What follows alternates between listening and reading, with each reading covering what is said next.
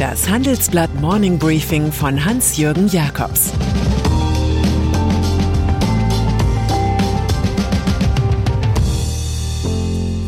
Guten Morgen allerseits. Heute ist Freitag, der 23. Juli, und das sind heute unsere Themen. Die Teilung des Hauses Oetker. EU mit Botschaft im Silicon Valley. Und Impfpassbetrug in Apotheken. Nach einer kurzen Unterbrechung geht es gleich weiter. Bleiben Sie dran.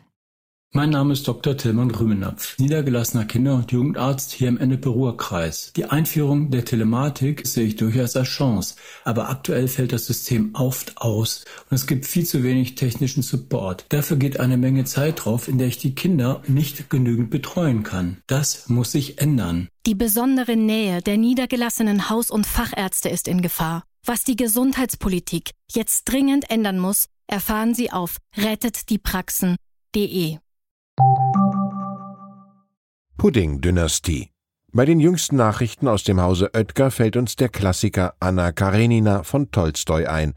Alle glücklichen Familien gleichen einander, jede unglückliche Familie ist auf ihre eigene Weise unglücklich.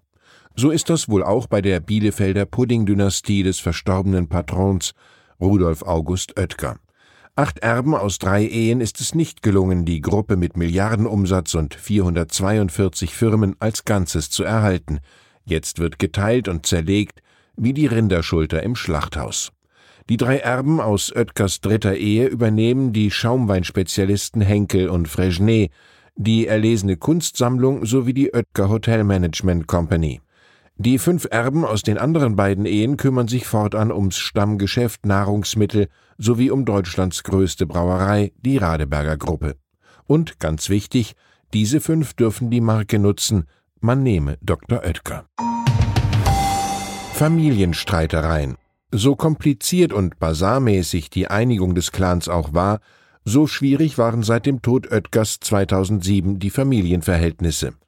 Alle acht Kinder erhielten damals je 12,5 Prozent des Konzerns. Es war ein Ausdruck des Wunschs nach Harmonie und Eintracht. Deshalb galt auch eine Regel, wonach die fünf älteren Geschwister die drei jüngeren nicht automatisch überstimmen konnten. So raubte man sich zuerst die Entscheidungskraft, dann den letzten Rest Familienfrieden. Als Lösung blieb nur Realteilung. Das kennt man von den feindlichen Brüdern Adi und Rudolf Dassler bei Adidas Puma von den Albrechts bei Aldi Nord-Süd oder von den Burdas. Manchmal werden Streitfälle auch durch das Herauskaufen eines Gesellschafters gelöst, wie bei Tengelmann, oder gar durch den Verkauf des ganzen Unternehmens, wie es im Falle Tönnies möglich erscheint. Dort zerfleischen sich Onkel und Neffe. Ein Trost, vielfach verhindern solide Familienverfassungen in der Republik der Familienunternehmen, dass Blutsverwandtschaften blutig enden. EU im Silicon Valley. Es gibt Fürstentümer, Königreiche, Staaten, Bündnisblöcke und es gibt amerikanische Internetgiganten. Die haben längst den Status von Großmächten erreicht. Überall auf der Welt saugen sie Werbegeld ab, bestimmen Kommunikation und setzen de facto gesellschaftliche Standards. Was also ist, nur mal als Beispiel, machttechnisch der niederländische Premier Mark Rutte gegenüber Mark Zuckerberg. Es scheint ob dieser Frage konsequent, dass die Europäische Union eine Außenvertretung in San Francisco plant, ganz in der Nähe des Silicon Valley, wo Facebook, Apple und Google sitzen. Der Go-West-Plan geht aus einem Papier des Europäischen Auswärtigen Dienstes hervor, das mein Kollege Moritz Koch gefischt hat. Die EU wolle, so heißt es, der Geopolitik von neuen digitalen Technologien mehr Beachtung schenken. Irgendwann nehmen wir noch diplomatische Beziehungen zu diesen Großmächten auf. Aktienkurse. Aktien sind nichts für zittrige Hände. Das haben wir oft von André Costolani gehört, dem Altmeister der Börsenkultur. Aber ein gewisser Tremor ist inzwischen bei vielen deutschen Wertpapierhaltern zu erkennen, jetzt wo es teils heftige Korrekturen nach unten gibt. Manchem fällt auf, dass die Flut des billigen Geldes womöglich doch nicht klassische Regeln wie das Kursgewinn oder Kursbuchwertverhältnis aushebelt. Sie haben mittlerweile Höhen irgendwo zwischen Zugspitze und Matterhorn erreicht. Wer ist da schon schwindelfrei? In unserem Wochenendreport legen wir dar, wie Anleger durch die nervösen Zonen navigieren können. Die harte Prüfung werde kommen, wenn die Aktienkurse auch mal um 10 Prozent sinken, schreibt Chefredakteur Sebastian Mattes im Editorial.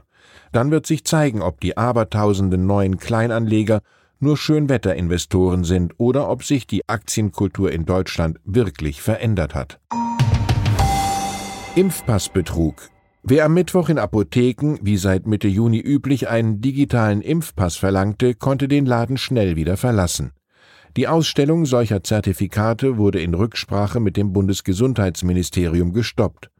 Offenbar hatten sich Fake-Apotheken durch eine Sicherheitslücke unberechtigterweise Impfausweise besorgt. Die Aufdeckung geht auf meine Redaktion zurück. Sie ließ sich von zwei IT-Sicherheitsspezialisten die Schwachstelle zeigen und demonstrieren, welche Mängel es bei dem Portal gibt. Der Deutsche Apothekerverband geht selbstverständlich davon aus, dass die bisher ausgestellten Impfzertifikate allesamt von richtigen Apotheken stammen. Eine andere Sache ist, dass Kriminelle im Darknet solche Digitalpässe aus Deutschland ebenfalls anbieten. Von Jean Cocteau wissen wir, ein halb leeres Glas Wein ist zwar zugleich ein halb volles, aber eine halbe Lüge mitnichten eine halbe Wahrheit. Mein Kulturtipp zum Wochenende. Der Rausch des dänischen Regisseurs Thomas Winterberg. Der Film karikiert die bürgerliche Gemütlichkeitsfloskel, wonach man die Sorgen nur in ein Gläschen Wein schütten müsse. Hier geht es um vier nordeuropäische Lehrer in der Midlife Crisis, die eine Idee empirisch testen. Was passiert, wenn man sich täglich 0,5 Promille Alkohol zuführt? Man wird lustig und will, kleiner Spoiler, irgendwann mehr. Vor allem durch Mats Mikkelsen in der Rolle des Martin lohnt sich der Kinobesuch.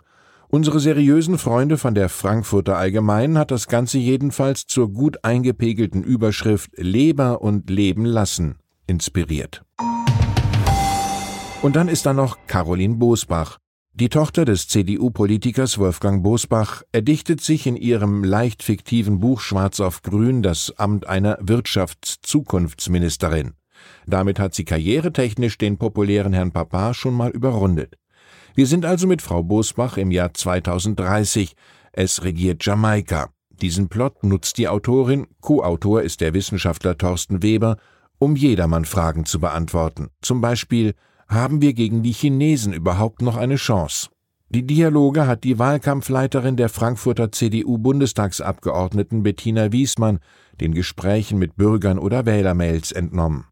Caroline Bosbach sagt, sie habe im Superwahljahr ein Buch schreiben wollen, das wirklich jeder versteht, auch gerade außerhalb akademischer Zirkel. Für die Ministerin-Karriere hat die 31-Jährige ja noch etwas Zeit. Ich wünsche Ihnen ein entspanntes Wochenende, an dem Sie jeder versteht. Es grüßt Sie herzlich Ihr Hans-Jürgen Jakobs. Das war das Handelsblatt Morning Briefing von Hans-Jürgen Jakobs, gesprochen von Peter Hofmann.